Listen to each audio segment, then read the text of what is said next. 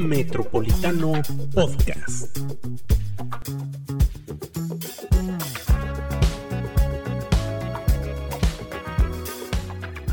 Bienvenidos a una emisión más de Metropolitano Podcast. Bienvenida Lizeth López Velarde. Hola, ¿cómo están? Muchas gracias por escucharnos. María Miranda Franco. Hola. Y nos acompaña José Luis Márquez, director de Radio y Televisión de Aguascalientes. José Luis, ¿cómo estás? Hola, ¿qué tal? Muy bien, muchas gracias por invitarme. Muchas gracias por aceptar, José Luis, a, venir a nuestro programa. No, bueno, un poquito nervioso, pero ya saben que siempre me pongo así. No somos como el 92.7, pero bueno, le, hacemos la luchita. No, bueno, pero tienen un equipo increíble. Muchas gracias. Y están muy bonitas las instalaciones. Felicidades, está padre. Gracias, gracias. José Luis, cuéntanos cómo va, cómo va Radio y Televisión de Aguascalientes en este 2021. Hay, hay mucha controversia con este nuevo programa de ver a César Rojo en un canal del gobierno del estado. Sí, bueno, estamos eh, explorando otras fórmulas, otra manera también de hacer televisión. Queremos eh, también contar otro tipo de historias. Creo que aventurarnos a tener a César Rojo eh, o apostarle a que esté César Rojo ahora en el canal es una, oportunidad de que las personas o la audiencia que escuche el trabajo de César Rojo, que también se escuche en otros medios de comunicación, ahora tenga un balance informativo, porque también daremos el parte oficial de lo que está sucediendo en nuestro estado, ¿no? Y también se buscará una forma mm, interesante que estamos arrancando recién, pero de poder presentar las historias como se viven. Eh, de la nota tal vez, de la nota roja, pero también buscando la manera de encauzar problemáticas, de resolver temas, y en ese, con un trabajo muy de la mano con la Secretaría de Seguridad Pública. ¿Y cómo ha funcionado esta semana que, empezó? Bueno, tenemos dos días. La verdad es que quiero comentarles que nos ha dado mucho gusto que César Rojo, eh, honestamente, tiene un público eh, muy ¿Y cómo lo convenciste? Cuéntanos pues, el chisme. Pues nada, solamente lo invité a, a una reunión, le dije que teníamos muchas ganas de que perteneciera a radio. Yo pienso que, que él extrañaba los micrófonos y me dijo, pues no lo voy a pensar, sí me voy a aventar. Pero además, ¿sabes qué? Que César, a pesar de lo que crea la gente, no le gusta el foco. Es un poquito así como yo que, que le evito la cámara o como María. Perdón, ya ves que sí es como farolón, ¿no? Pero nosotros le evitamos la cámara, no nos gusta la cámara.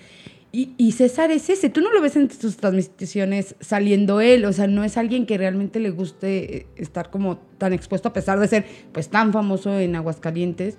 este, ¿Ese tema no, no fue complicado de que aceptara?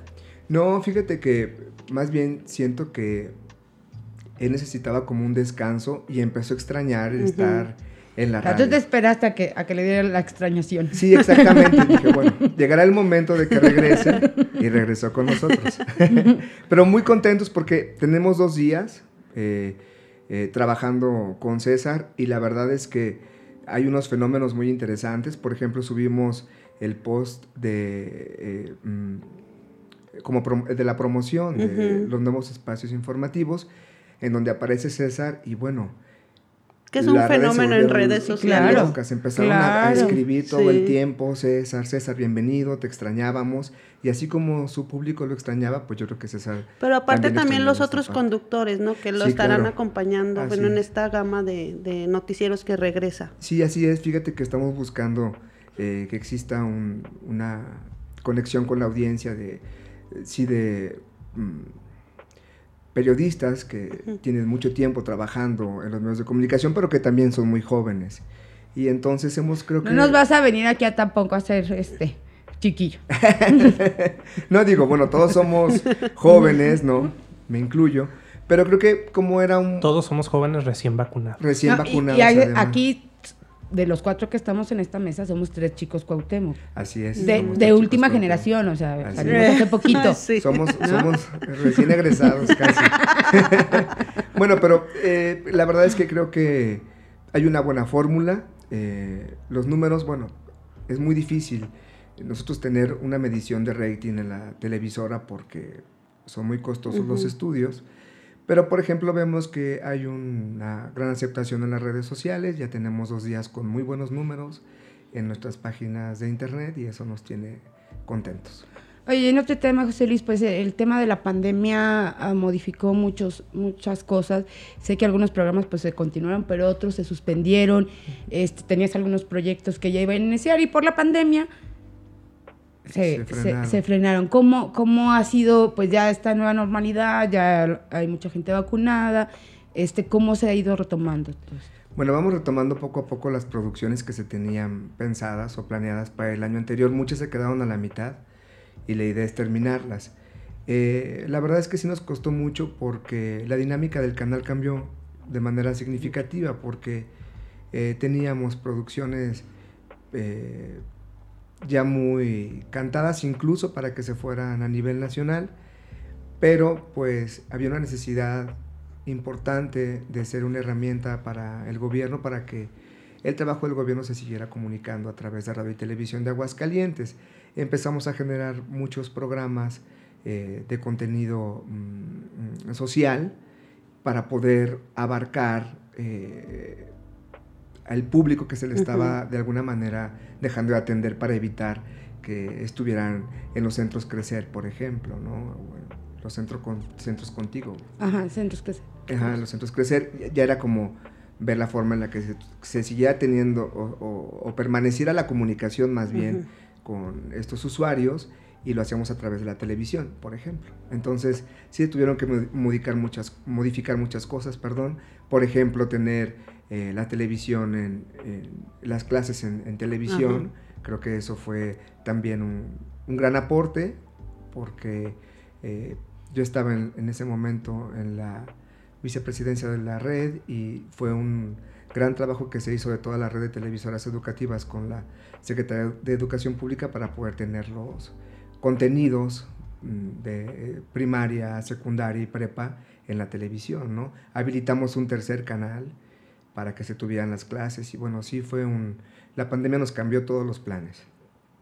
¿Y se, están, se están retomando algunos de esos planes? Eh, ¿O ya se ve a partir de cuándo? No, no, no. Ya, ya empezamos a retomar, o retomamos ya las producciones que estaban. Quiero comentarles que tenemos dos ahorita al aire en televisión muy interesantes. A ver, platícanos. Eh, que es una producción que se llama Tierras Altas, que habla de los cerros que tenemos en nuestro estado y las historias que tienen estos cerros. Entonces nos vamos con la comunidad, eh, con las personas de la tercera edad que tienen historias magníficas de los cerros, ¿no? Nos pueden platicar hasta eh, algunas leyendas o hasta que, por ejemplo, vienen ovnis y nos visitan. es un un trabajo, un documental muy interesante que recomiendo que lo vean. Y luego tenemos otro que se llama... ¿A qué hora lo pueden ver? ¿En dónde lo Ese, híjole, ahorita no tengo los, los horarios como tan claros, pero según yo son los jueves a las 5 de la tarde, pero ahorita les confirmo. y tenemos uno, otro que se llama Vida Natural, que ese sale los sábados a las 10 de la mañana, pero habla de la flora y fauna del estado. De verdad, si ustedes han visto en algún momento eh, algunos documentales de, animales, por ejemplo, de Animal Planet, y ven este trabajo documental, no, no, le van a encontrar una diferencia y nos vamos a dar cuenta de un montón de animalitos que tenemos en el estado y que no lo sabíamos antes, ¿no? Tenemos por ahí el lobo eh, pelirrojo, colorado que le llaman, o sea, unos, unos ¿Tenemos lobos en Aguascalientes? No, digo, es un zorro, un zorro. Ah, ya. Sí tenemos lobos, pero no sé bien cuál es, pero hay un montón de animales que los ves y dices, ah, chis. O sea... Y estas producciones también, aparte de Aguascalientes TV, se ven en otros, o sea, ya, se mandaron a otros... No se han mandado todavía porque eh, la regla es, en las televisoras educativas es, primero terminas de pasarlas en tu canal mm. y luego ya las puedes compartir, pero se van a ir a, a la red tal y a nivel nacional también se van a ir. Oye, José Luis, había un programa, este, y no lo digo de tema personal, el programa de disciplina que fue ah. ah, ah, no, ah. no, no hablaba. Ayer me encontré a nuestro amigo Beto Bejar, le dije que lo extrañaba mucho, pero no el programa. Sinceramente. Pero a mi Beto Bejar sí lo extraño mucho. Sí, sí, sí. Pero no, no, no, no, yo agradezco mucho la invitación de José Luis para el programa de Anagrama y lo disfrutamos mucho, pero la tele no es lo mío, ¿no? Zapateo a tus zapatos. Pero lo agradezco mucho y fue una experiencia muy bonita y sobre todo pues con los compañeros fue que un día ya José Luis nos corrió, de un día para otro nos enteramos que no teníamos el programa, pero no fue pero fuera de eso todo fue, la fue muy bueno. Fue la pandemia. Fue la pan- eh, le dijo pandemia a la corridota que no. No, era terminar un ciclo. Cerramos ciclos. Cerramos ciclos. Por eso yo tengo un cabello más rojo. no, la verdad fue una experiencia muy padre, pero sí, ciertamente, pues he de confesar que la tele no, no es lo mío ni es lo que me gusta, pero fue muy padre. No, el programa de Cipina que, que realizaste junto con, con Adriana, Adriana. Jurada, que, Jurado, que desde aquí le mandamos una felicitación al enorme trabajo que, que ha realizado. Este también se detuvo y, y ese programa, yo vi las historias de niños que sufrían bullying y que a través del programa consiguieron una seguridad que no les hubiera podido dar nadie, ¿no? Hay un niño eh, eh, eh, que canta eh, precioso y, y, este, y gracias al programa logró quitarse como esos miedos. ¿Lo van a retomar? Sí, lo vamos a retomar. Quiero comentarles que además este programa nos ha dejado muchas satisfacciones. La verdad es que a través de Cipina Nacional, bueno, en su momento se firmó un convenio para que las televisoras públicas de, todo, eh, de toda la República eh, copiaran el formato. Zacatecas ya lo está haciendo, eh, Veracruz está empezando con este proyecto. Obviamente nosotros le pasamos el know-how, incluso los guiones los compartimos, las camas gráficas y ellos van a poner a sus talentos a sus niños. Este es un programa que se vio también en Colombia, se vio en Argentina y pues como estos derechos de los niños son universales, pues la verdad es que hicimos una gran aportación para que se pudieran dar a conocer estos derechos. Y la y, verdad y es que- empoderaron a los niños, porque ya sabían todos sus derechos. ¿no? Así es, empoderamos a los niños y sí vimos un gran cambio en los pequeños que nos acompañaron, que bueno, crecen muy rápido y, ahora los ves ya Sí. muy grandes. y Ahora vas a tener que volver a hacer casting para, para, Para el porque ya no son niños esos los que participaron. Así es, y tenemos ahorita como una etapa de seguimiento en donde estamos eh, con este mismo proyecto, pero invitando a niños que quieran participar a descubrir sus talentos, lo tenemos con- bajo el mismo esquema, pero el próximo año retomamos los derechos de los niños, bueno, de las niñas y de los niños. ¿Y qué otros programas vienen? Híjole, vienen un montón de proyectos. Por ejemplo, vamos a hacer junto con el Instituto Cultural de Aguascalientes una serie documental hablando de este amor a la patria, ¿no? de nuestros grandes eh, pintores y escritores que, bueno, nacieron en Aguascalientes y descubrieron eh, mm, o proponían a través de su arte, eh, pues este orgullo mexicano. Y vamos a hacer una serie documental. Yo creo que van a ser unos ocho capítulos. Mm, tenemos, híjole, es que son muchos programas los que tenemos por estrenar. Bueno, el de los niños, pero además vamos a hacer uno de la ciencia en los alimentos que se llama Queremos Pastel, que es, bueno, vamos a hacer que los niños nos platiquen una receta, pero además vamos a saber por qué eh, químicamente funciona la levadura, por ejemplo, al momento de aplicarla en el pan, ¿no? Y por qué la masa crece y todas estas explicaciones que tienen una cuestión eh, química para poder realizar alimentos. Eh, tenemos mm, un proyecto eh, que por ahí queremos hacer de, se llama algo así como exploración con mochila y vamos a irnos a seguir documentando eh, las bellezas que tiene nuestro estado para que se vayan a otras latitudes. Ese es un proyecto que tenemos muy interesante. También está la propuesta de hacer mm, Lo Mágico de Latinoamérica, esto en coproducción con eh, Colombia y con Argentina, para que uno de nuestros conductores que ha hecho Lo Mágico de México se vaya a Latinoamérica a documentar cómo está los lugares que ellos quieran presumir, ¿no? Aparte de presumir Ujú. a Aguascalientes y a México. Y pues bueno, son un montón de proyectos que tenemos. Eh, La verdad es que creo que el otro día estábamos haciendo una, un recuento de todas las producciones que teníamos. Y bueno, con calidad de tratamiento de cine, llevamos 85 producciones, que no es nada fácil. eh, Desde hace tres años. desde hace cinco años, cinco años. casi. Eh, hemos hecho cin- 85, a lo mejor muchos pueden decir son poquitas, pero con el tratamiento de, de cine sí es bastante. Y muchas de estas producciones, la verdad es que han mm, dado muy buenos resultados a nivel estado, a nivel nacional ¿Qué e porcentaje, internacional. ¿Qué porcentaje de las producciones son mandadas a nivel nacional o a nivel internacional de las? Fíjate que estamos bien contentos porque yo creo que un 75% de la producción que hacemos se va a nivel nacional. Por ejemplo, con esta red de televisoras con la que conforma, con la que tenemos eh, la forma de poder distribuir nuestras producciones, híjole, en la mañana, por ejemplo, el programa de mujeres se ve en cinco estados al mismo tiempo. Eh, los noticiarios, eh, los informativos se van a Estados Unidos y Canadá eh, al mismo tiempo que salen, con diferencias con diferentes horarios por la zona donde esté la ubicación de donde se transmite, pero se van en vivo. Mm,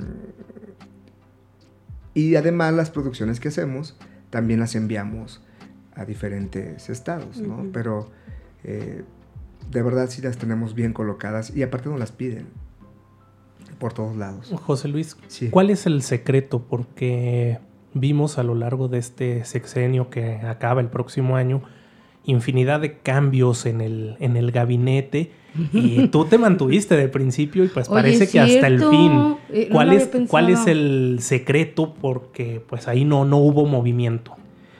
Híjole, bueno, yo creo que... Es una, pregunta un poco difícil porque eh, no podría decirte algo, no, te puedo decir que es porque trabajamos mucho, porque yo creo que todos nuestros compañeros han trabajado mucho. Yo respeto mucho el trabajo de mis compañeros eh, y todos han dado grandes resultados. Creo que el gobierno de el contador Martín Orozco es un gobierno exitoso que ha hecho mucha, muchas cosas interesantes e importantes para Aguascalientes.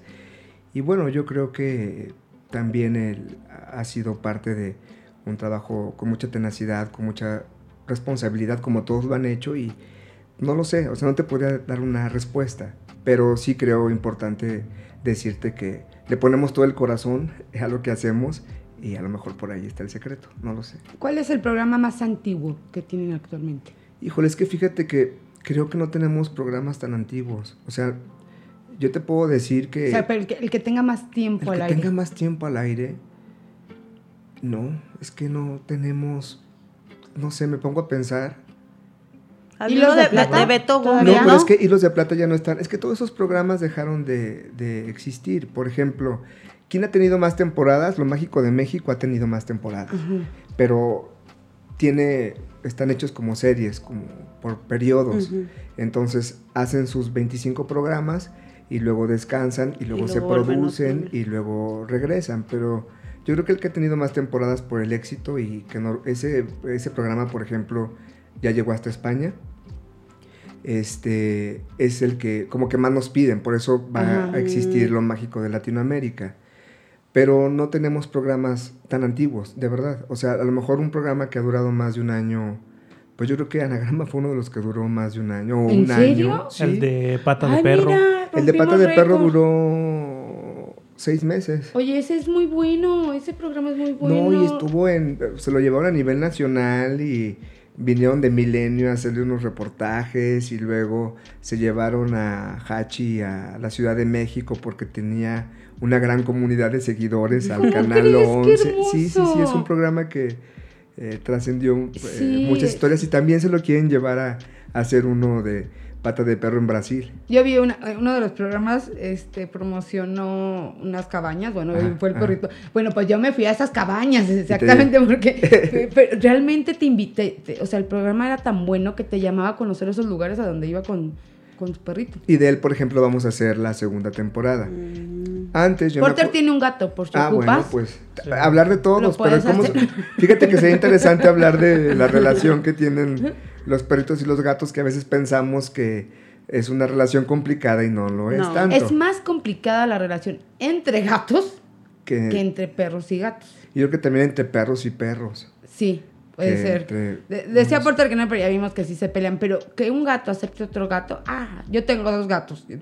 cuando llegó la más chiquita, este, se destrozaban. Y ahorita el, que tiene Porter las estamos tratando de convivir y se lleva unos manotazos el inocente, la inocente criatura. Es muy difícil que se lleven entre, entre gatos. Entre gatitos. Y bueno, y por este amor a las mascotas, creo que este programa ha funcionado muchísimo. Y vamos a hacer la segunda temporada. Antes, por ejemplo, el de Hilos de Plata, creo que duró casi un sexenio. Y había otro programa que se llamaba. Mm, ay. Ah, tenemos uno que se ha durado mucho que se llama Los Cantares de mi Tierra, que también es por temporadas, creo que la, tiene las mismas temporadas que los de Beto Gómez. Mm. Pero bueno, pero ese es número uno en Estados Unidos. Los Cantares de mi Tierra tiene el número, eh, el número uno en rating en Estados Unidos. ¿Y cuántos años tiene ese programa? Ese programa tiene... ¿O temporada? Por temporadas, creo que tiene cinco temporadas o cuatro temporadas. Ajá. Pero él ese, ese programa tiene mucho tiempo. Ándale, ese merengue. Ya ves. Hay que darle su, su, plaquita. Oye, pero yo no sabía que entonces nos pasamos de todo este en anagrama. Pues por eso ya se tuvo que nos cortaron luego por eso, por eso teníamos que ah, cerrar el ciclo. Sí, se acabó la temporada. se acabó la temporada, pero igual y quién quita y hay una segunda temporada. Ya ves, ya ves. Ya, andamos manejando el Metropolitano Podcast. Oye, pero la verdad es que felicidades porque es una manera diferente de hacer bueno, pues estos son los inicios de la radio, nos sentarnos aquí con micrófonos, pero ahora estar en otras plataformas es increíble que también nosotros les estamos copiando un poquito a ustedes de tener formatos de podcast en, en, en, diferentes plataformas porque es lo, de, lo del momento, ¿no? Y pues felicidades. Mucha gente que quizá no puede escuchar en vivo por sus ocupaciones, ¿no? Estás en una oficina y a lo mejor, bueno, ahorita no puedo escucharlos, pero más tarde en el camino a casa pues lo pongo. Y otra cosa también, luego ver videos te consume muchos datos. Y entonces el tema de audio pues te facilita mucho, porque además pues cuando escuchas este o vas manejando programa, y vas lo escuchas, no lo ves. ¿no? Yo, por ejemplo, eh, me pongo a escuchar podcast cuando me estoy preparando para irme a trabajar. Ah, para correr, porque José Luis es un gran corredor. Bueno, pues esta semana no porque la lluvia. la verdad me dio miedo y dije, no, mejor no salgo. Porque también me he tropezado. Entonces, como tengo dos pisitos chuecos. Y luego además es, más ligero porque no tenemos la presión de la cámara. Ya sé. Es más jovial. Es más jovial. Sí. Pero bueno, felicidades porque creo que este es un gran esfuerzo y que, bueno, además yo creo que tiene mucha más permanencia está muy interesante y me gusta mucho su formato. Muchas gracias. Que, venga de ti que has hecho producciones tan geniales, la verdad, para nosotros es, es, muy valioso. Vamos a enmarcar ese audio. Somos, somos talentosos todos. Porter ya, ya se tatuó una, un código de barras. Ah. Entonces ahora se va a tratar el, Me voy a el audio. Pero sí está, está bien interesante, está muy, una propuesta muy, muy buena. Además, creo que les gusta hacer las cosas muy bien. ¿no? Entonces le invierten a, que todo esté perfecto. Felicidades. Oye, José Luis, pues por último, ¿qué te ha dejado cinco años al frente de Radio y Televisión de Aguascalientes? Híjole, pues yo creo que ha sido una de las mejores experiencias de mi vida. Era un sueño que tenías. Cuando tú estás, por ejemplo, en la universidad, tú veías que podía ser algún día director de ese canal, que para nosotros, para la mayoría de los estudiantes, era tan importante. O sea, para nosotros no era Televisa, no casi todos pasamos por ahí, ¿no? todos hicimos nuestro servicio social, y todavía seis meses más gratis, ¿no? Muchos trabajamos gratis ahí, mucho tiempo. Yo estuve eh, más de un año en, un programa que se llamaba Línea de Enlace, que, que lo lo eh, la productora era Estercita, que le mando un gran saludo, que creo que sigue, sigue en el canal de Estercita. Fue una gran maestra, la verdad. Pero también vi que la tele no era lo mío. Estuvo bien padre por el tema de, pues, de, producir. Ella me dejaba este, de pronto estar a cargo de la producción y era, wow, yo estudiante. Pero aprendí muchísimo y, y hacer reportajes y eso. Y yo creo que la mayoría de los estudiantes de comunicación eh, para nosotros Radio Televisión ha sido una gran escuela. Porque aparte no había esto de las redes sociales, entonces era enfocarte en un canal o una, estación, de, radio, Y con todo respeto para los televisos, pero Televisa era el gordo green. en ese tiempo no, era precisamente algo que no quisiese seguir, ¿no? Claro. Fíjate que... Mm, ¿Te imaginaste en, en la universidad? Quería ser director de un canal de televisión. ¡Wow! Entonces yo, siempre pensaba... Lo dice como si estuviera bien grande el chiquito. No, bueno, pues ya 44 años después, ¿verdad? Pues sí, ya estoy grande. A lo mejor a los cuatro lo imaginaba. Y luego cuando empecé a estudiar, pues claro que era muy interesante. Que yo me quería dedicar a la radio, fíjate. ¿En serio? Yo quería ser locutor, pero un día fue a hacer un casting. Tenemos nuestro programa, que hay que recalcar, ¿verdad? Que, José Luis iba mucho más arriba que yo, porque ya dijo su edad y entonces van a sacar cuentas. No, yo era de los grados más abajo. Y María también era más, abajo todavía. Abajo, más pero teníamos nuestro programa de radio, ¿te tocó? Sí, sí, sí. Pues te digo que a mí la verdad es que me gustaba la radio y me gustaba este un día hasta allí en la universidad no teníamos cabina de radio, estaba deshabilitada y yo creo que hice como una huelga, bueno, más bien hice una huelga para que nos pusieran cabinas de radio. Entonces mi pasión siempre había sido la radio. Pero... Pero todavía no había cuando, cuando tú... Sí había, pero se... eh, pues no sé, los zapatos dejaron de funcionar y luego pasó como cuatro meses y ahora estoy aquí ventilando a la Camilo, Camilo, Camilo, hola. Eh, he de decir que Camilo también sufrió conmigo porque nos querían cobrar el estacionamiento y también pues organizé una manifestación y gracias a eso no se cobra el estacionamiento en la Cuauhtémoc. Ah, bueno, pues mira, la mía nuestra manifestación que provocamos. Así, a mí sí me tocó cabina de radio. Sí, y a mí también. A ustedes les tocó la cabina de radio. Chavos de la Cuauhtémoc, si no pagan estacionamiento, si tienen cabinas de radio, aquí están los responsables. Así está. Así es. Y entonces le dijimos, Camilo, necesitamos a cabina. Dijo, ya, mañana la tienen. Y la verdad es que al otro día, bueno, tardaron dos días, pero sí nos pusieron la cabina. Estaba muy padre. Sí. A mí me tocó ya cuando era este el Final Cut, que era el, último en tecnología en ese momento, y ahora nadie lo usa, ¿no? Bueno, yo sí.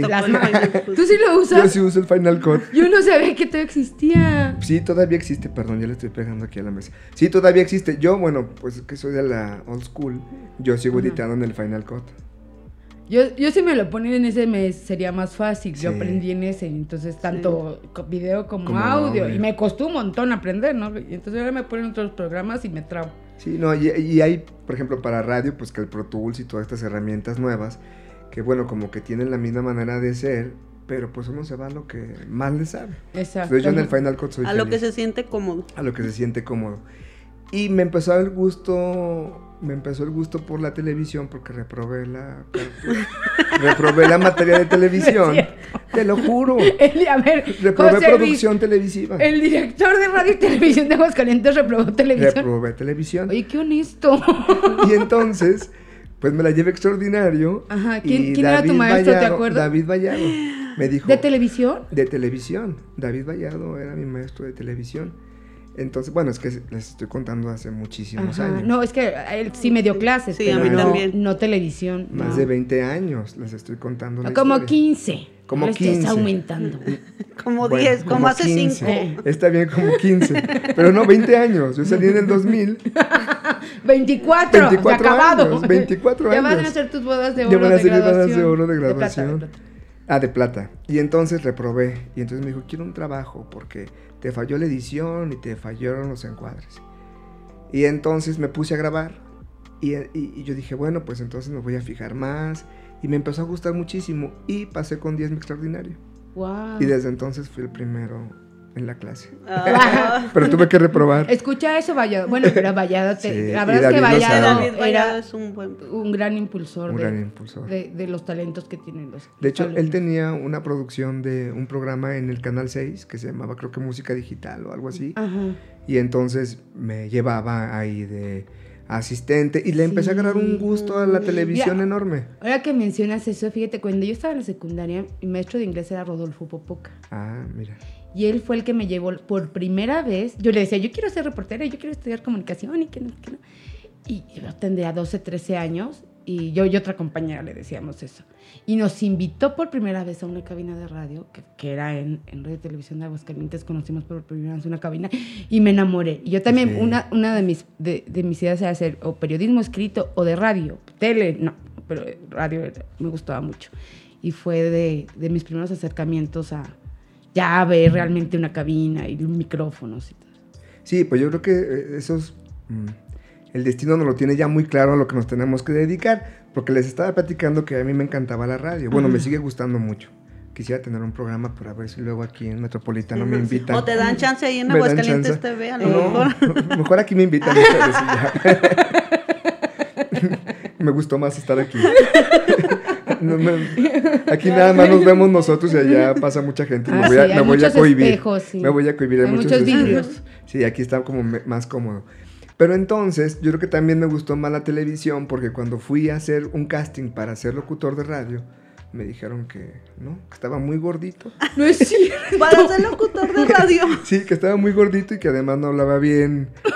Que no tenía la voz para ser Entonces, locutor. ¿para qué te decían lo de gordito? O sea, eso ya era innecesario. Es que a lo mejor creo que era más importante el, el físico, yo creo. En y ese qué momento. mal, porque muchos de los que queremos radio era precisamente porque no nos íbamos a ver. bueno, pues es que en ese lugar que fue, pues era importante la imagen. Ah, ya no sé de qué radiogrupo hablas. Y entonces. Saludos pues, a nuestros compañeros los más guapos de Aguascalientes. Pues yo llegué así todo con mis papitas con salsa. Me limpié con una servilleta. Con chicharrón del duro. Con chicharrón del duro y me pasé a la cabina y de haber dicho, no, yo creo que él no es parte de nuestra, de nuestra idea que teníamos, ¿no? Para contratar a los locutores de, la, de, Magia 101, ni me acuerdo cómo se llamaba en ese entonces. Y entonces pues ya dije, no, nunca voy a ser locutor. Oh. Y ya, pero entonces dije, bueno, pero sí puedo ser productor. Y a eso me empecé a dedicar.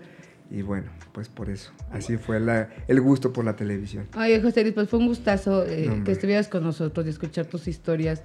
Y, este, y sabes que siempre hemos reconocido mucho tu trabajo. Muchas gracias. Y, y no solemos o no, no aplaudimos, pero la verdad es que se ha hecho una gran labor en la Televisión de Aguascalientes. Muchas felicidades y pues muchas gracias por, por estar aquí con nosotros. Me chivean mucho.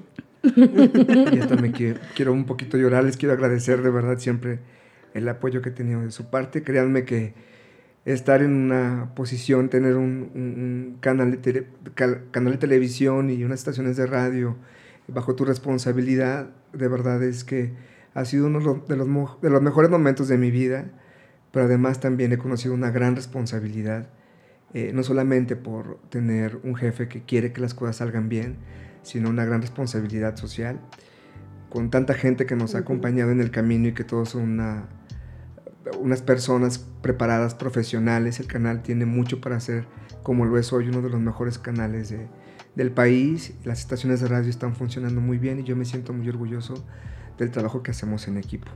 Les quiero agradecer de verdad muchísimo todo el apoyo que siempre me han dado. No, al contrario, José Luis. Y la gente va a decir, ay, se conocen en la universidad y son, son amigos, ¿no? No nos hablábamos en la universidad. No nos hablábamos en la universidad. Era muy amigo de una amiga, Ivonne Laredo, al que le ah, mandamos un saludo. pero cuando él llegaba yo me metía porque yo sentía que él era muy fresquibón. Yo veía a José Luis muy fresquibón y yo, pues, yo, yo era hipiosa, ¿no? Entonces, no, no, no. Y no, la verdad es que es un tipazo, pero, pero yo empecé a ver sus producciones y vi, los cambios este, que se dieron en el canal cuando él llegó. Y, y hay que reconocer lo que se hace bien y, pero no éramos amigos, no, ni siquiera nos, nos hablábamos, ni siquiera el saludo. Sí, no. Y aparte, pues, éramos de unas este, generaciones diferentes y yo iba con Ivonne porque fumaba mucho. Sí, iban a fumar. Y, todos fumábamos mucho y nos juntábamos ahí, pero sí notaba que así me decía, bueno. Esta sabe que... Algún día va a ser mi amiga. pero sí, de verdad, muchas gracias. Y además, quiero comentarles también que el otro día también agradezco mucho a nuestros amigos del canal 22, de 22 Internacional, porque realmente este cambio no es, o sea, nos debe de, llenar de orgullo porque no es un cambio que solamente se vea y se palpe, mucha gente lo reconoce. Y eso es bien importante para toda la gente que trabaja en el canal y en las estaciones de radio porque de verdad se les está reconociendo toda la chamba, todo el esfuerzo que están haciendo. Y entonces también les quiero dar un agradecimiento a ellos porque la verdad trabajamos un montón. Ellos trabajan muchísimo todo, todo el día, desde ahora, ahora desde las 4 que llegan, porque hay que preparar todo, hasta las 11 o 12 de la noche, el turno que sale a esa hora, porque en ese momento entra más personal, porque la televisión no puede parar ni las estaciones de radio. Nuestro reconocimiento a todos ellos, porque ven a los conductores, pero atrás de cada conductor hay un enorme equipo de trabajo, camarógrafos, asistentes, pues ya hasta el de administración que tiene que pelearse con los recursos, ¿no? sí. Ya mandándoselo a nuestro amigo de administración, pero este, han hecho un gran trabajo. Han hecho un gran trabajo y, y pues muchísimas gracias y seguimos aquí en Metropolitano Podcast. Gracias a Dios. Seguimos en Metropolitano Podcast, amigos, y pues se cumplieron tres años del triunfo de nuestro cabecita de algodón.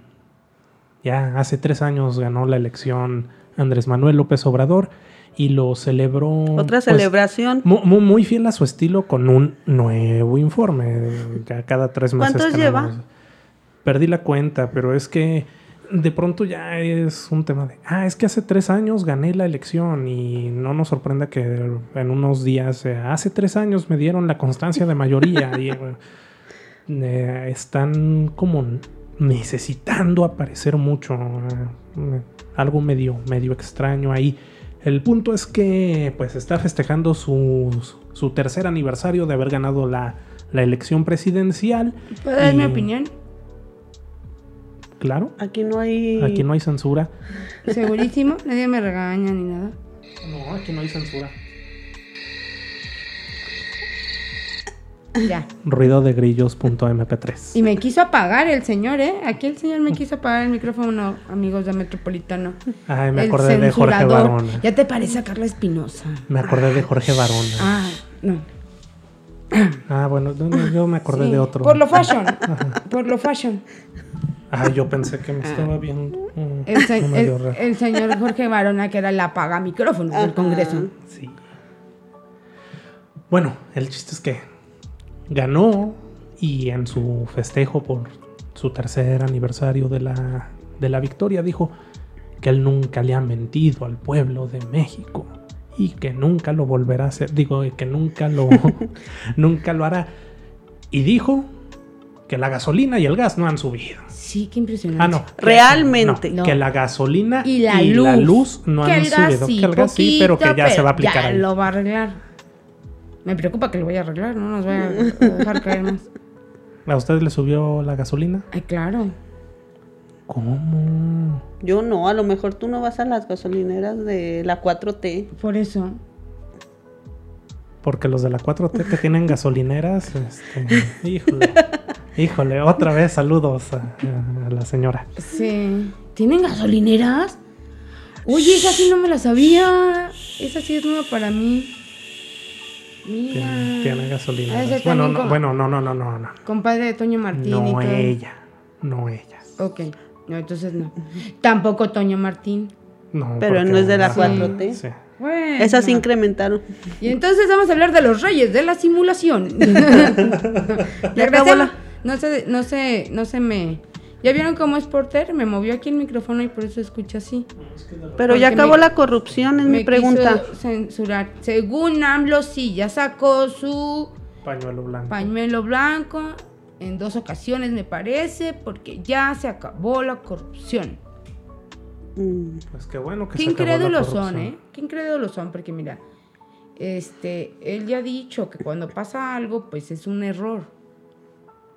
Un error de los neoliberales que lo quieren atacar, no Sí, de sí, ellos, sí, sí, porque no, la 4T ellos no se jamás se ha equivocado. Nunca ha cometido un error la 4T. Ni en elegir candidatos, ni nada. No, no, no, no, no, para nada, para nada. No, no, Margarito es el mejor. charrito. El charrito. Eso también será Pues- violencia de género. ¿Mandé? También será violencia de género. Es pregunta, señores autoridades del, del Instituto Estatal Electoral, que tienen un poquito desviados sus, sus propósitos.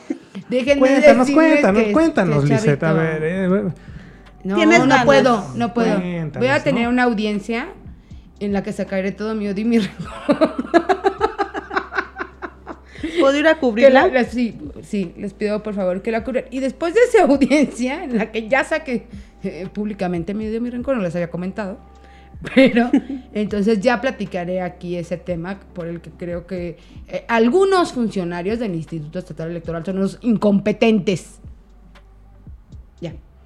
Bueno, esperaremos esa audiencia para que nos cuente, Lisette, porque ese chisme está muy, muy, muy bueno. Calientito. Tienen, calientito. tienen que, tienen Es que muy estar muy bueno. atentos a Metropolitano Sí. Podcast porque no se pueden perder ese chisme. Pero todavía no se los puedo dar por términos este, legales, ¿verdad? Pero Mis abogados me han aconsejado que... sí, mis abogados internos me El dicen, equipo- cállate los cinco. El equipo, el equipo jurídico de Metropolitano ha decidido que la mejor estrategia, el camino a seguir. Un consejo de un gran amigo que no quiero decir su nombre para, para no meterme en problemas, pero en la audiencia obviamente diré sin censura absolutamente todo lo que pienso al respecto de, de, de- de este tema, de este... Pues no es problema porque no nos causa un problema, no les voy a decir, pero sí es un atentado a la, Libertad. a la libertad de expresión y sobre todo es un atentado a las muchas mujeres que han luchado porque exista una verdadera igualdad en México, eh, que de verdad han sufrido violencia de género.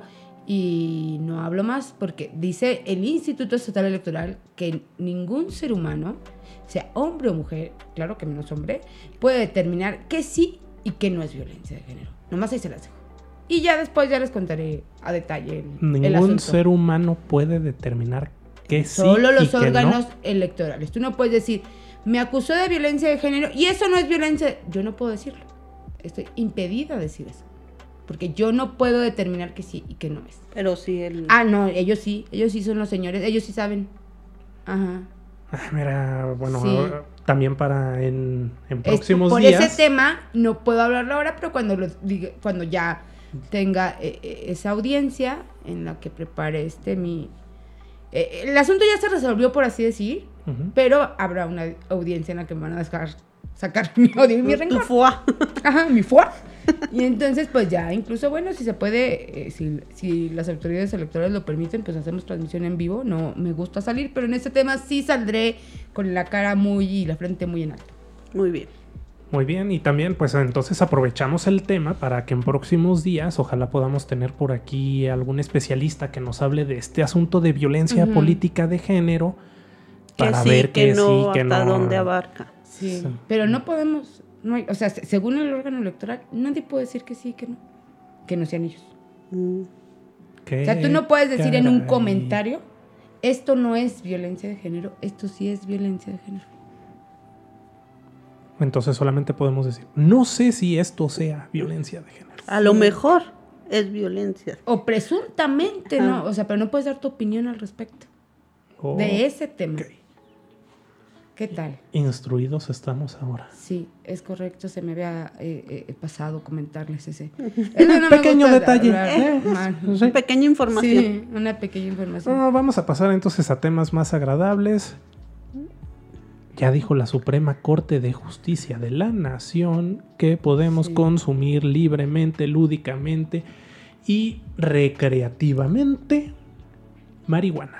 Tú que eres como, como que tienes un abogado interno, entonces ya no los van a poder detener por eso. A ver, háblanos. Sí, pero no. Cierta cantidad, ¿no? Sí, Porter tiene un jurista dentro de sí un abogado dentro de mí porque pues ahí conozco un abogado que es así muy chiquito, sí cabe adentro de mí. Ay, saluditos enanito. Saludos al, al enano. Eh, pues básicamente lo que dice la Suprema Corte es que es inconstitucional prohibir que la gente consuma con fines recreativos. Ajá. Entonces, eh, se establece, además del tema de los gramos que se pueden consumir. No tengo ahorita las, las cifras exactas, pero bueno, alcanza hasta donde sé. No me consta. Nunca la he consumido. No se me antoja, la verdad. A mí tampoco. Pero, pero conozco gente que me dice, sirve para hacerse dos cigarros, lo que te permite la, la ley portal. Pero si la cajetilla tiene 20. ¿por qué? Pero los de tabaco. Ajá. Hacen más daño. Ah. ¿Oíste a Gatel prohibir la ah. marihuana? Pues, y, quien no escucha dirá, esta sería una fiel consumidora. No, del tabaco sí, lamentablemente. Quisiera ser yo, pero, pero ¿por qué esas cantidades? Pues para que no se preste a distribución, al tráfico, de, al narcomenudeo. ¿Y entonces qué va a pasar con esas, con esos este, esculcamientos que hacen policías estatales y, municipales cuando detuvimos a tal con tantos gramos de marihuana? Pues mira, según los informes que mandan las policías municipales. Ya lo puse a sudar, para quien no está viendo el portero ya está preocupado sudando. Eh, son la mayoría de, las personas detenidas y que les encontraron que entre sus pertenencias traían tantos gramos, casi el 80% no serían imputables de ninguna falta. Entonces no los pueden ni siquiera detener. ¿O porque los ah, detienen? Pues esa, es, mi duda. a ver. ¿qué pues de que los van a seguir esculcando, los van a seguir esculcando. Es que... Pues sí, pero... Ah, señor, esto es cristal, y si se va usted para eh, adentro. Ah, no, esto es marihuana. No, vaya, Pero no es tanta marihuana, así que... Pues mira, para empezar, los policías no traen en sus manos una báscula. Pues a lo mejor ya las van a No traen una báscula para saber cuánto pero perdóname. Yo entiendo que sí traen, porque a nosotros las fotos que nos envían tanto de las municipales como de las estatales, no sé si te has fijado, hay son unas basculitas chiquitas. Yo sí, quiero pero te las presentan, las, las, pesan hasta que están en, en O sea, a lo mejor se las van a tener que llevar. Ajá, ya van a tener móviles. Es que bien. No hay una aplicación que te pese. Pues sí las hay. Pesaje de marihuana app. Ah, es que, es que idea millonaria. Sí, idea millonaria. Es que me haces hablar. Le voy a decir al señor Raúl. Es que me haces hablar. Dijiste que tengo un abogado dentro. Es que todo eso viola nuestros derechos humanos. Sí, ya. Porter está en contra de que nos esculquen. y de que detengan las motos sobre tu... No, no, es que mira, de pronto nos mandan comunicados en donde dice, y al ver que, es, eh, que caminaba con actitud sospechosa. ¿Cuál es una actitud sospechosa? Todos vienen así. ¿En dónde dice que no puedo caminar con actitud sospechosa? Y que además nos informen cuál es una actitud sospechosa para no caminar así, ¿verdad? O sea, yo vivo con el temor de que pasos un día... para no caminar sospechosamente. Yo, yo, vivo con el miedo de salir a la tienda y que resulte que voy caminando de manera sospechosa y me vayan a detener. Pues luego cuando vas mucho en moto, a lo mejor Bueno, entonces los detienen. Y a ver, ¿qué trae por aquí? Sí. Si ahorita alguien lo detienen y, ah, pues traigo aquí mi churrito. Van a tener que hacer los cigarros para ver si lo, alcanza lo, no. Lo suben a la, este, lo suben a la patrulla y se lo llevan al C4. Pero ya no te debería de pasar eso. Ya no debería de pasar. Ya dijo la... Ah, bueno. Es que parte de lo que dijo la Suprema Corte de Justicia es que COFEPRIS debe de emitir un permiso que se solicita individualmente. O sea, tú tienes que ir a Mira, señor, yo soy Pacheca y entonces eh, quiero... Acá tu, tu credencial. Eh, aquí le traigo mi acto de nacimiento, de bautizo, porque si es trámite de gobierno, ah, eso va a pedir no... Bautizo y sí, la verdad no, no, no sé exactamente, no sé exactamente qué está pidiendo Cofepris, pero ¿Se va a haber una licencia Pacheca? Digamos que sí. O sea, una carta green, ¿cómo es? Green card. Una green card. El porter sabe muchas cosas. De vez en cuando, así como que cosas que me interesan. Oye, ese sí no lo sabía que ibas a tener tu pacheca sí, tienes, tú tienes que pedirle a la COFEPRIS que te expida tu permiso para que consumas. Entonces ya si te detienen. No puedes consumirla en lugares públicos, ni cerca de menores de edad. Ok. Ni operar vehículos o maquinaria si estás bajo los influjos de dicha sustancia. Ok, muy bien. Bueno, pues los grupos conservadores han estado pidiendo los pelos. Eh, y con grupos conservadores quieres decir panistas. La mayoría panistas. Porque ya el, el, Acuérdate que el, alcalde, el alcalde de Jesús María ya dijo, que él está muy en contra. Pero además, el verde tiene ya su, su plantita. Su lado. su terrenito. No, tiene su lado conservador. O sea, a pesar de que han promovido muchas cosas, tiene, tiene su cúpula conservadora.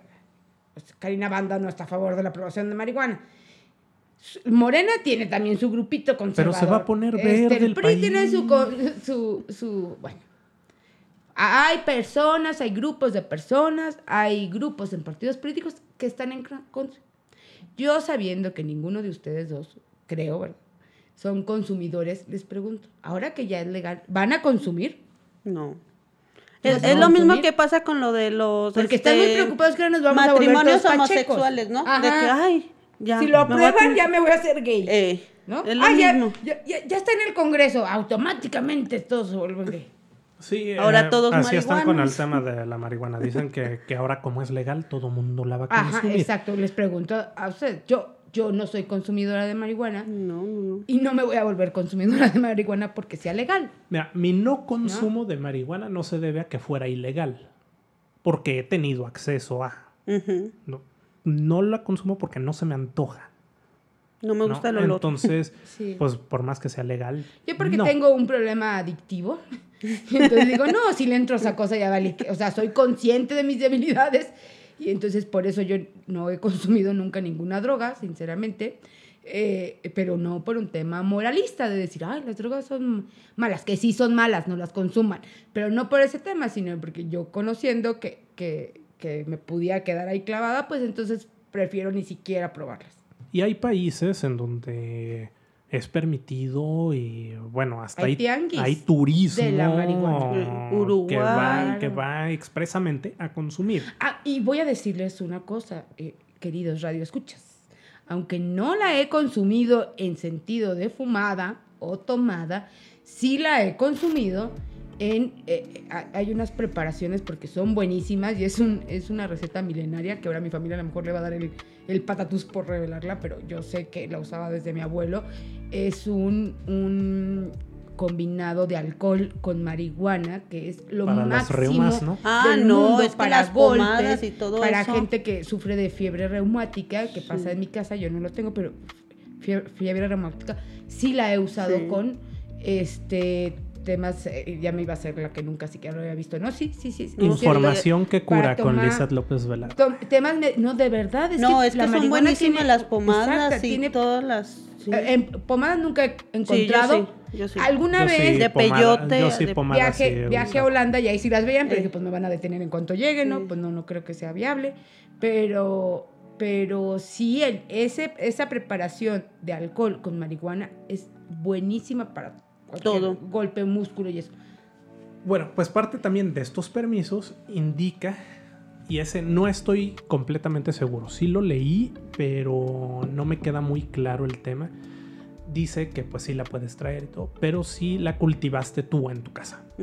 O sea, tú puedes tener tu plantita. Qué bueno que no es consumidora, porque a mí se me murieron hasta unas zanahorias que... Sí, o sea, pues básicamente el asunto es que señores policías. Que no la compres. Pues ya bájenle un poquito y miren, si traen sus dos, tres churros, ¿qué importa? No le están haciendo mal a nadie. Cada quien es libre de decidir cómo o qué se mete a su cuerpo. Mientras sea marihuana. Por donde guste. Exacto. Mientras sea marihuana, ¿no? Porque... Pero es que también hay el peligro, ¿no? Empiezas con marihuana y luego como que quieres otra sustancia como más fuerte y ahí, o sea, es la puerta. Eso sí, mucha gente cree que es la puerta a otras drogas. Puede ser, ¿eh? Pero, vamos, consumes una cerveza y eso no te lleva a, ah, quiero consumir otra cosa. No, te, te tomas una pues cerveza. Sí, un whisky luego se te antoja. Ajá. Y luego ya llegas de coñata. Y luego, ya este, este fifi termina en champán o algo así. Entonces ya ese vicio. No, no, me, no, me, alcanza. y luego termina pegándole al checo, cosas así. este, no, no, no. Nomás, nomás cuando me las invitan porque no, no me alcanza para esas cosas. Pues ya, ya hay permiso. Ya se puede consumir y pues ahora las autoridades dicen que habrá que ver qué pasa y que si no salen ahora muchos adictos y bueno. Ayer entrevistamos sobre ese tema al titular del Instituto de Educación y él lo que señalaba es que pues eh, como como como eh, la SEB, el, el Instituto de Educación no pueden ir en contra de lo que es la Suprema Corte de Justicia, pero que sin embargo, pues bueno, eh, los planteles siguen teniendo sus normas, que hablaba incluso de los, él no le llamaba operativos, pero del programa Mochila, Segura, que además él dice no está implementado por... Violación a los derechos humanos. No, por, te voy a decir por qué, y le doy la razón a Ulises, porque no lo implementan los ni elementos municipales ni estatales lo implementan los padres de familia, que son los, los padres de familia también pueden violar los derechos Sí, claro, pero son, son tutores de esos, de esos menores de edad. Y, sí, y yo sí, ahí sí, discúlpame, hemos visto en muchos colegios muertes que se en Estados Unidos sobre todo, también aquí en México en Monterrey, en Monterrey eh, sí, eh, creo que ese fue el más reciente. Aquí en el Instituto Mendel pasó este, claro, aquí yo pasó. estudiaba ahí. ¿Tú estabas cuando pasó eso? Sí. Yo ya había salido, tenía un año creo. De, sí, sí, yo estaba. Pero fue en, fue en el turno de la tarde, sí. fue, sí fue en el salón. De hecho fue en, mi salón, pero yo estaba en la mañana. Ah, yo estuve en esa. Estabas en humanidades, María mía. Sí, bueno, este es otro tema. Porque fue en el salón de humanidades. Pero es cierto. Y llegó, llegó un niño con una pistola y le disparó Porque a la su novia. Ajá. Y, le, y se disparó. Entonces, claro que se pueden evitar. Ay, sí, perdón, pero claro que se pueden evitar eh, muchos peligros con ese programa.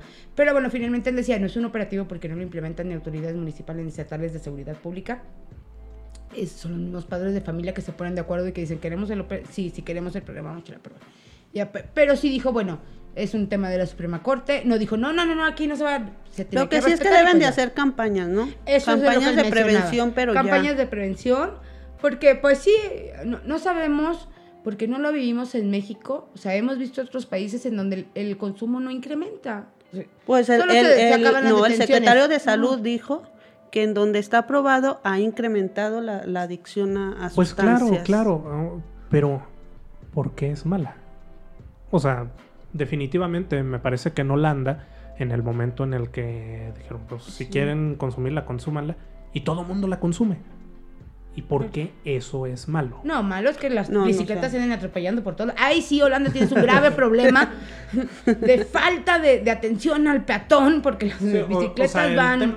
si se incrementa el consumo y ahora hay 10 millones de consumidores, ¿y qué tiene. Es como el cigarro. O sea, pues son 10 son, 10 millones de personas decidiendo que, quieren consumirla. Que el tabaco hace mucho más daño. Ah, claro, que, la, marihuana. Sí, claro.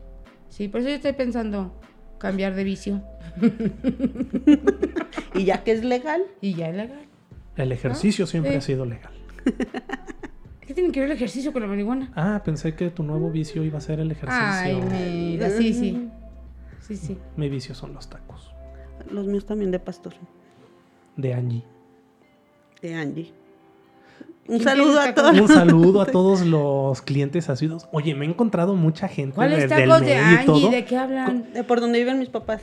Oh, ¿cómo se llama esa avenida? Vamos a hacerles promoción. Juan Pablo II, prácticamente llegando a Ruiz Cortines. Por donde está el, tacos A mí lo que me gustó mucho fue el tiene un flan napolitano bien riquísimo. No, las aguas. Ah, yo, uno, uno que viene de la Ciudad de México, pues se vuelve un poquito, un poquito... No lo andes anunciando tanto para que la gente no nos deje de escuchar.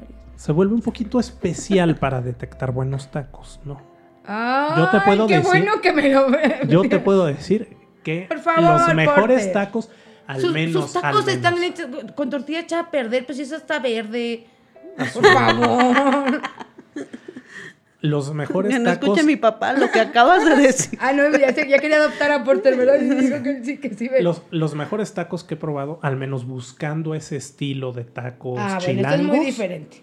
Son los tacos Angie, ahí en Juan Pablo II. No sé el número exacto, pero. Y la mejor barbacoa de Don, ah, sí. ah, de la Don mejor Chava. barbacoa, la, de Don Chava. en... Sí. Pero la de el Don único Chava. El único que a mí me gusta pero la de Don Chava de Adeveras, la de Don Chava. Ah, sí, la, la única sucursal que hay. Ahí en primer anillo poniente. ¿Qué no se confundan, 615. 15. 615, ¿no? Ahí sí, vayan sábado, domingo tempranito. Híjole, qué rico. Tortillas hechas a mano. Oye, con el clima que estamos manejando esta semana, yo creo que yo creo que mañana deberíamos Fíjate que cuando hay clima, hay clima así nublado, se acaba más rápido. Sí, claro. toda la gente. Sí, sí se antoja el consomecito. Oigan, pues pasamos de la, de la censuradora a la marihuana, a los tacos de barbacoa, pero tenemos que darle el paso a nuestro invitado que nos va a hablar de la Feria Nacional de San Marcos. ¿Estás emocionado, Porter? Porque el Porter se la vive en la No, por la soberana. muy emocionado porque, pues, no solamente vamos a hablar de, la Feria Nacional de San Marcos. Yo tengo ahí un tema. ya viene también la soberana convención motociclista. Es que este señor es de los que les gusta arriesgar su vida en esas cosas que se llaman motocicletas. Pues y está muy feliz. Mira, como te decía, cada quien es libre de decidir cómo se quieren morir. cómo, pues yo, yo prefiero arriesgar mi vida en mi moto y eh, hay gente que dice, yo prefiero arriesgar mi vida atravesando segundo anillo por abajo del puente peatonal, ¿no? Pues cada quien, cada quien sabrá. O una avenida de doble sentido en la Ciudad de México sin fijarse. o en Londres. O en habla, Londres. Habla el señor al que lo tuve que rescatar tres veces de morir atropellado por una bicicleta.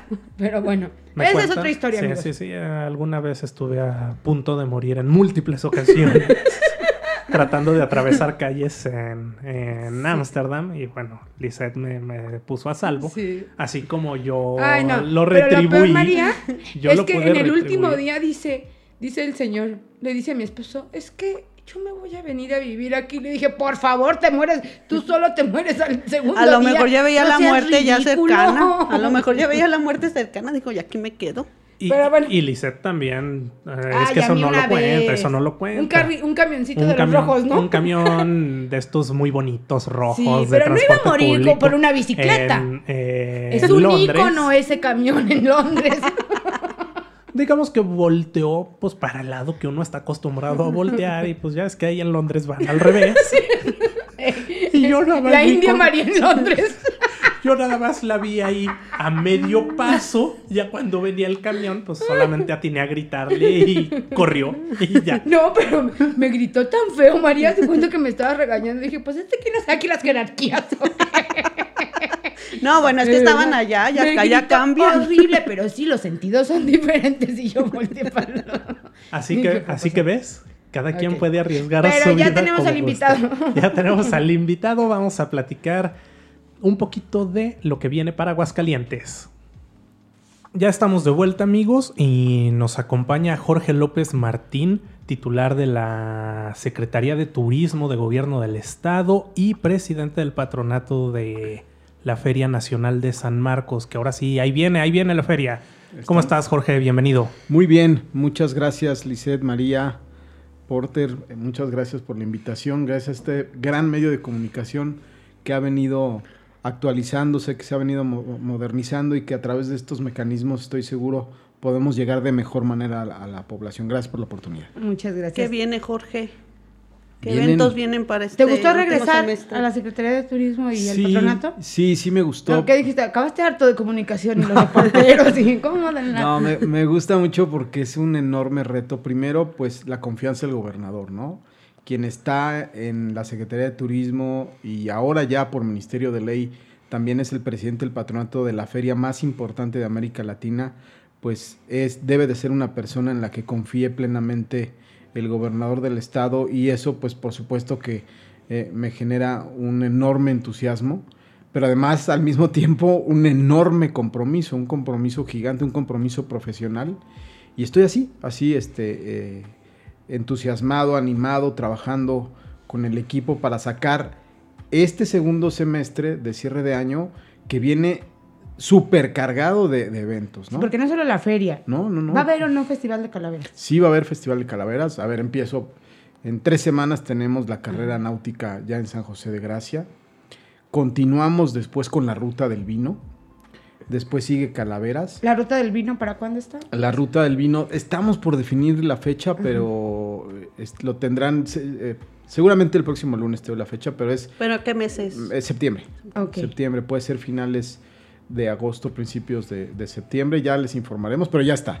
Ya está, ya nada más es afinar con los amigos vitivinicultores y con algunos otros puntos en donde se eh, dan activaciones para la ruta. Estos ¿Va a crecer a, raíz de, a diferencia del año pasado o es...? Sí, va a crecer en puntos, quizás también en días. Eh, estamos precisamente trabajando en eso. Eh, ya hemos tenido varias reuniones con, con la gente, con el, el, sector vitivinícola, también con algunos otros sectores que tienen que ver con, este tema, como algunos temas taurinos, algunos temas también junto con el ICA, ¿no? De activaciones culturales. Y ya, ya está, este, estamos prácticamente a, horas de darles a conocer los detalles y los puntos específicos. Y seguimos con algo inédito que nunca había pasado en Aguascalientes. Perdón, sí había pasado en Aguascalientes, pero ahora tiene una particularidad que es el Congreso Nacional Charro, que para tal evento pues eh, se ha creado este Poliforum, que es un Poliforum que va a servir eh, por supuesto para el Congreso Nacional Charro, un lienzo charro eh, que tiene diversas tipos de, de, elementos modernos para que se quede de manera permanente como un centro de espectáculos, como lo tienen las ciudades como Guadalajara o como la Ciudad de México. Entonces, esto vendrá a fortalecer el turismo de espectáculos que se está fortaleciendo mucho en Aguascalientes. Eh, eh, vendrá también la Soberana Convención, que estamos trabajando ya con, los amigos, y el cierre del año con Villa Navidad, que es un evento que se creó en la administración del gobernador Orozco y que, como ustedes saben, pues es un evento que combina la atracción turística con un tema de carácter social, en donde todos los eventos son gratuitos y donde se privilegia precisamente el que eh, los sectores de la población que de alguna manera eh, eh, tienen temas ahí de, complicaciones económicas, pues puedan tener mayor acceso a, a estos eventos de entretenimiento. Y luego, después del Congreso. Y luego el enorme reto, regresar a hacer la feria más importante de América Latina, la Feria de San Marcos. Todos los días desde que tomé el cargo de secretario de Turismo, eh, hablo con el doctor Pisa. Todos los días hemos venido monitoreando cuál es el comportamiento de la pandemia. Fue una instrucción del gobernador. La proyección, y por esto es que les he platicado ya de los eventos que vamos a realizar, es que eh, en el tema de salud, en el tema sanitario, sí podremos hacer la feria de San Marcos. ¿Y cómo? Porque luego dicen que la gente que, que entra a la feria, no sé, al perímetro, tiene que estar vacunada o cómo en... Bueno, hay muchas cosas que, se, se, dicen respecto a... Hay muchas leyendas urbanas, hay muchas hipótesis, hay muchas propuestas. pedir una cantidad de vacunación sería... aparte, eh, tendrás que cerrar. Sí. y haber una entrada. Entonces ya seríamos como León y, y una de, de, los atractivos de Aguascalientes, que es una feria abierta. Perdería su espíritu, como bien lo dices, ¿no? Eh, se han planteado este tema de si una cartilla de vacunación o no. En el tema de derechos humanos esto sería discriminatorio. Sería tanto como decir eh, aquella persona que padezca de tal enfermedad no, no, puede. No, eso sería, en el tema de derechos humanos sería imposible, ¿no? Pero sí, lo que sí podemos hacer, y es a lo, a lo que le vamos a apostar, pues es establecer mecanismos en donde se pueda garantizar que quienes estén en el recinto ferial, quienes estén en el perímetro de la feria, en los eventos, en las corridas de toros, en el palenque, en los restaurantes, pues sea gente que esté sana. ¿Cómo? Pues ¿cómo se hace esto? Pues se pueden establecer arcos de identificación térmica de, la población. Evidentemente se fortalecerá la presencia de la Guardia Sanitaria con estos filtros, con estos protocolos. El tema de los aforos tenemos que ser muy rigurosos y lo vamos a hacer. No, hay forma de que en una, feria, en una feria puedas mantener una sana distancia, ¿no? o limitar el acceso de la, de la gente, ¿no? De los visitantes. Mira, ayer empezó, por ejemplo, la Feria de León, ¿no? Eh, ¿Qué fue lo que hicieron en León? En León las áreas de, de espectáculos las dividieron en... ¿No era en enero normalmente la Feria de León? ¿La sí, recorrieron? la recorrieron. La recorrieron ayer. Ayer tuve comunicación con, amigos, amigos del, gobierno de, Guanajuato y, me pasaron algunos videos que les, les comparto en un ratito. lo que hicieron ahí fue en, a ver, en, un área muy similar al Foro de las Estrellas.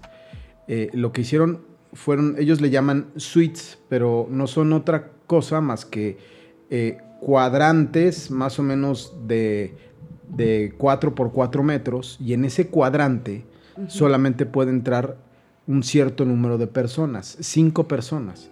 Y es decir, cuadricularon con, vallas, con suites, y entonces con eso pudieron controlar el tema de la sana distancia. Y si bien es cierto, no lo pueden controlar entre esas cinco personas que están en cada una de las, de las llamadas suites, lo que sí pueden hacer es que no haya aglomeración en, este tipo de eventos, ¿no? Entonces hay, mecanismos para, para, poderlo hacer. Pero también nosotros somos optimistas en el sentido de que, pues, eh, llegado el mes de abril, ya cuando tengamos también la fecha concreta, que ahorita estamos, precisamente vengo de hablar con, con las autoridades del Instituto de Educación, con las autoridades de gobernación, que tienen a su vez este, una, una relación con la, con, la, con la gente del clero, para poder en consenso aterrizar una fecha para la realización de la feria y, ya con ello este, eh, poder tener los elementos suficientes. Pero esperamos, les decía, que para esa fecha lleguemos a, una situación en donde esté... Inmunidad del rebaño, ¿no? Sí, menos, menos No, y ya muy vacunados, ¿no? También hay que decirlo, bueno, nosotros sí hemos sido bien, bien criticones en el tema de los eventos y, y, ese tipo de cosas durante este año y de que se ponga en riesgo la salud de, de los ciudadanos, pero pues ya tiene que llegar un momento en el que se tienen que abrir las cosas y que finalmente pues ya hay la vacuna.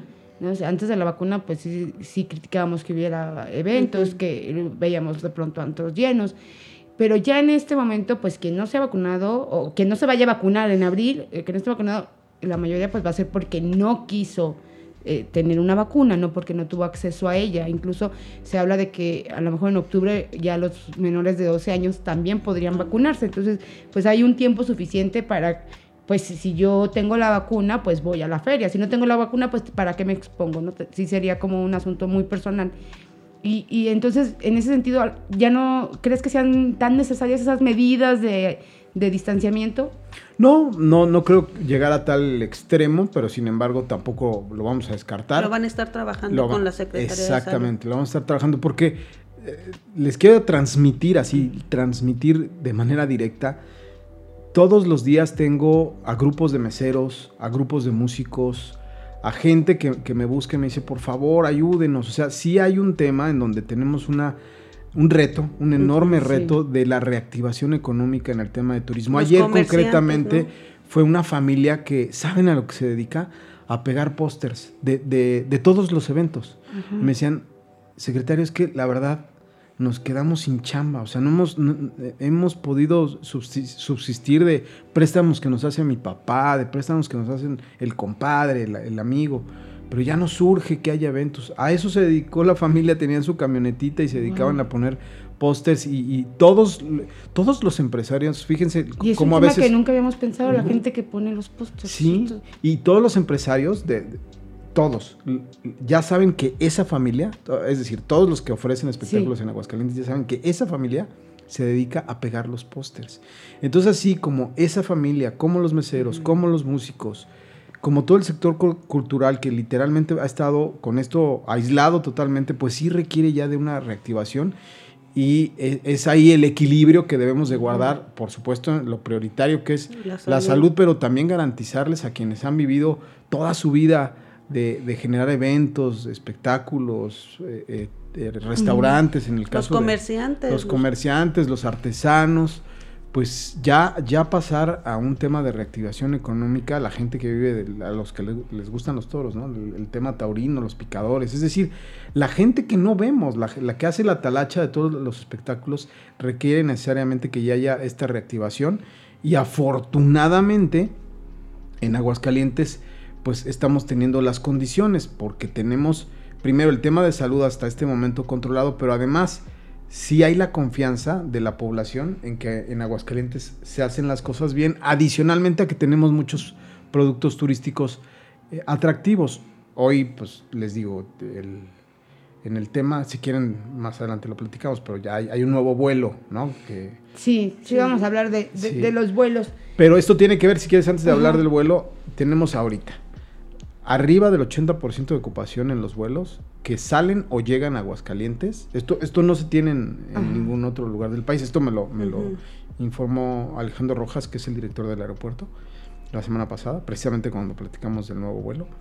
Y en el tema de ocupación hotelera estamos ya casi para igualar en el, mes a mes, es decir, en el mismo comparativo de esta fecha con la anterior de 2019 casi estamos igual. Entonces, este, hay verdaderamente un, inicio de reactivación económica en el sector turístico en Aguascalientes. Que están casi igual. 40%.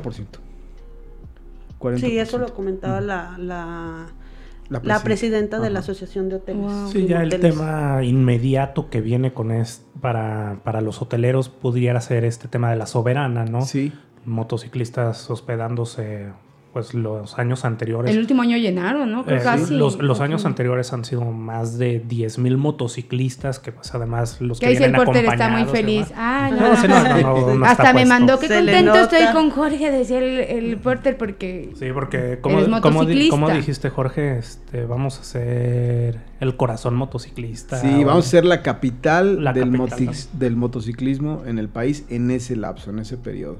Y está bien padre porque si ya se ha convertido en un evento tradicional, ya se está institucionalizando. Que es una pena que se hubieran peleado entre ellos, ¿no? Y entonces, pero ya son dos. Bueno, el, el, el, meollo del asunto es que sí se pelearon, pero ya hay dos eventos, ¿no? Ya uno, la mitad de la que se peleó organiza su evento y la otra mitad. Sí, yo he hablado con los dos y ojalá y se pongan de acuerdo porque... Porque el primer evento que hicieron juntos fue, wow, grande. No, muy impresionante. Y no, me dicen que hubo uno muy exitoso en Mazatlán, pero ya no ya no, este, eh, eh, no, no se compara con el que ocurrió en Aguascalientes en aquel momento. El primerito, que fue el primero.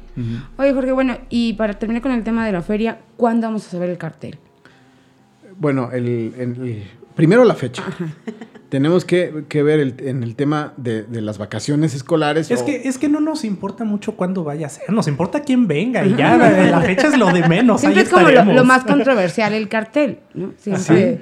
Y siempre lo van a criticar, absolutamente toda la vida se critica el cartel, pero, es lo que, más le interesa a la gente. Este año todos los artistas yo creo que ya están esperando. Sí, sí, la verdad es que la gente y los artistas están esperando. Aquí la bronca, la bronca que tenemos es que como no han trabajado los artistas... Ya tienen lleno muchos. Sí, no tanto lleno, pero también ahí hay un tema en donde... Económico. Económico, ¿no? Este, Quieren recuperar lo perdido. Exactamente, Ale. Entonces, hay un tema en el que hay que trabajar con negociaciones así, pues muy arduas, ¿no? Explicarles, oye, pues sí, ustedes no han trabajado, pero... Eh, Nosotros eh, no hemos generado No hemos generado, no ha habido recaudación, hemos gastado un chorro en medicinas, digo, hablando del lado del gobierno. Entonces tenemos que llegar a un punto intermedio. No, y el gobierno pues no puede pagar más por, el mismo servicio. Por supuesto, entonces también hacer una gran chamba con los patrocinadores para que nos ayuden a, ahora sí que con el con el con el paquete, ¿no? Porque la mayoría de, los recursos son de patrocinadores. Sí, sí, sí, sí, la mayoría. ¿Y ahorita cómo vas en eso de la, de la negociación? ¿Sí le van a apostar? Sí, sí, pero igual, ¿no? Pues no han vendido, este, es, un tema que, está complicado, no imposible, pero hay que trabajar mucho. Y, el, gran motor es que sí, la gente eh, está esperando un, un, evento, en el caso concreto, pues está esperando la feria y en ese caso, pues creo que en esa medida en la que generemos expectativa, lo veamos reflejado en reservaciones, en venta de boletos de avión, podremos convencer a los patrocinadores que habrá una gran... ¿En Calaveras también habrá cartel? Habrá, sí, ligero. Es más de, porque, del Instituto Cultural, ¿no? sí, bueno, años anteriores también traían buenos. Sí, Va, a ser un. Les digo ligero no, no por restarle importancia, sino porque eh, será una semana antes del Congreso Nacional Charro. Eh, ah, lo haremos. Ahora, ahora la idea es darle un espíritu más cultural. Porque. Pero no lo vas a hacer charro, no vas a hacer el, el festival charro. O sea, el ah, Festival de Calaveras idea. no, va a ser charro. No, no, no. El Festival de Calaveras charro, no. No, está Porque no a todos nos gusta la charrería. Hay una separación. Se volvió un, un espacio cultural. Es un espacio cultural. El Festival de las Calaveras no, muy no, bueno. No, no se mezclan, ni ah, se juntan, ni se revuelven. No, son eventos totalmente distintos. Si hay quien de pronto se vuelve charrito de un día para otro, nosotros no. Charrititito. Este es un evento cultural, el Festival de las Calaveras, en donde nuevamente más pues se tiene que destacar eh, la identidad de Aguascalientes en, esta, en esta área, toda la obra del maestro Guadalupe Posada, toda esta identificación que tienen a nivel nacional de que en Aguascalientes celebramos esta tradición de manera muy importante, le vamos a dar el tinte así cultural, de la, de la ideología que se tiene, de la identificación que tiene Aguascalientes y le vamos a meter, la verdad es que mucha, mucha creatividad, muchas innovaciones, ustedes lo van a ver y va a ser un festival de calaveras que eh, no, no, tiene precedente en el sentido de proyectar lo que verdaderamente significa y lo que auténticamente celebramos, más que un tema de comercio, es un tema de una expresión de toda la sociedad de Aguascalientes para el mundo de lo que sabemos hacer con esta gran obra de Guadalupe Posada. Oye, Jorge, y cambiando de tema, ahora que hablabas de los aeropuertos, anunciabas, eh, hay un nuevo vuelo de Aeromar, me parece que es uno, a, Puerto Vallarta. Este, hemos visto una modernización del aeropuerto y bueno, finalmente pues turismo no es que sea el dueño del aeropuerto, pero trabaja conjuntamente. ¿Por qué, eh, si tú nos puedes responder, los vuelos de Aguascalientes son tan caros? ¿Por qué muchas veces sale más barato irte a León a tomar un vuelo, ir a Guadalajara, aunque pagues el, el, trayecto, la comida, pero sale mucho más barato que tomar un vuelo desde Aguascalientes? Los vuelos a Ciudad de México, Lisset, porque el resto... No todos, Jorge. Por ejemplo, los de Houston sale mucho más barato tomar un vuelo de Guadalajara a tomar... De aquí son carísimos, llegan a estar a veces en 15 mil pesos ida y vuelta. Bueno, sí, eh, de líneas como en el caso de Houston, de United o de o de Dallas. El de Dallas no es tan caro, es de, es de American Airlines, pero ¿por qué? Tu pregunta es muy concreta. Porque Aguascalientes tiene mucho turismo de negocio. Entonces hay mucha demanda y como hay demanda... Se aprovechan las aerolíneas. Pues sí, pues eh, al final del día es un negocio.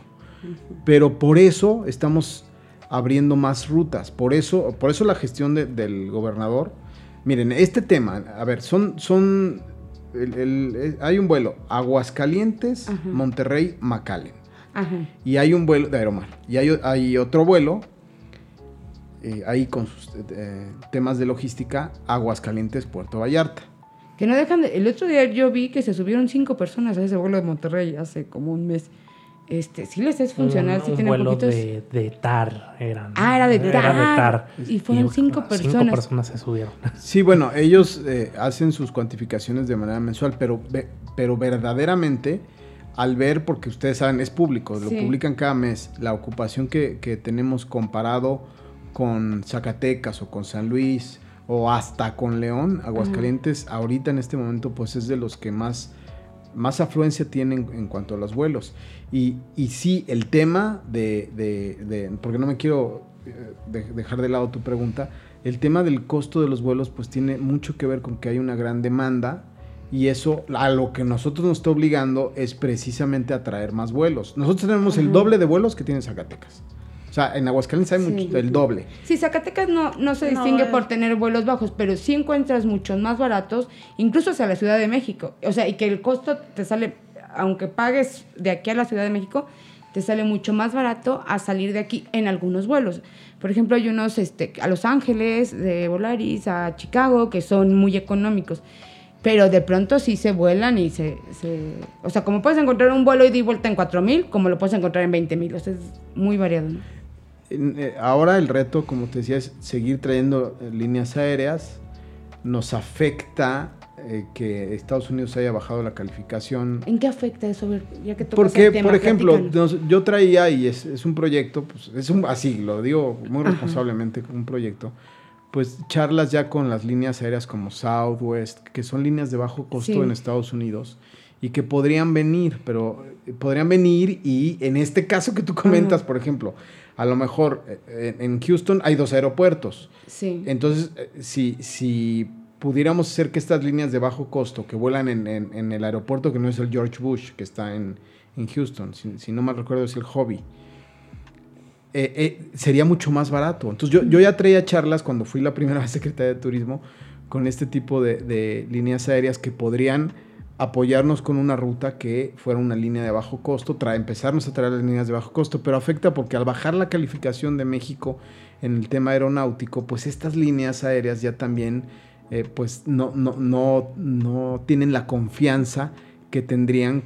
si el espacio aéreo les garantizara mayor seguridad. Entonces se, vuelve una especie de barrera. ¿A qué se refieren a que no hay tanta seguridad? O sea, que es peligroso viajar ah, por el espacio por el, aéreo. Por el aeropuerto de la Ciudad de México, ¿no?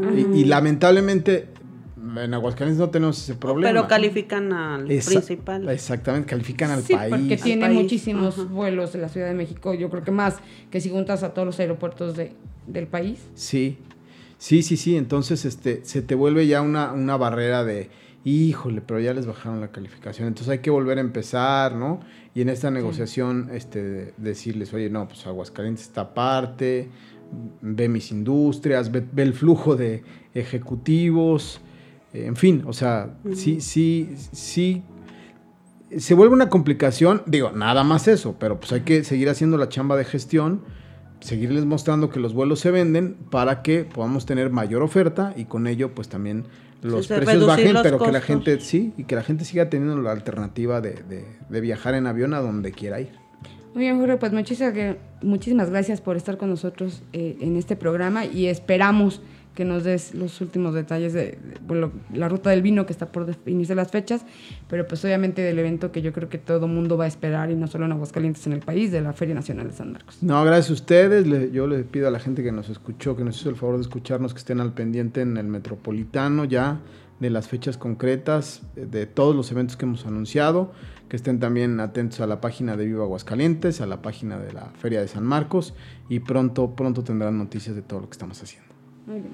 Pues muchas gracias Jorge y muchas gracias amigos por escucharnos en esta emisión de Metropolitano Podcast.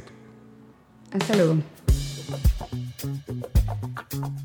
Metropolitano Podcast.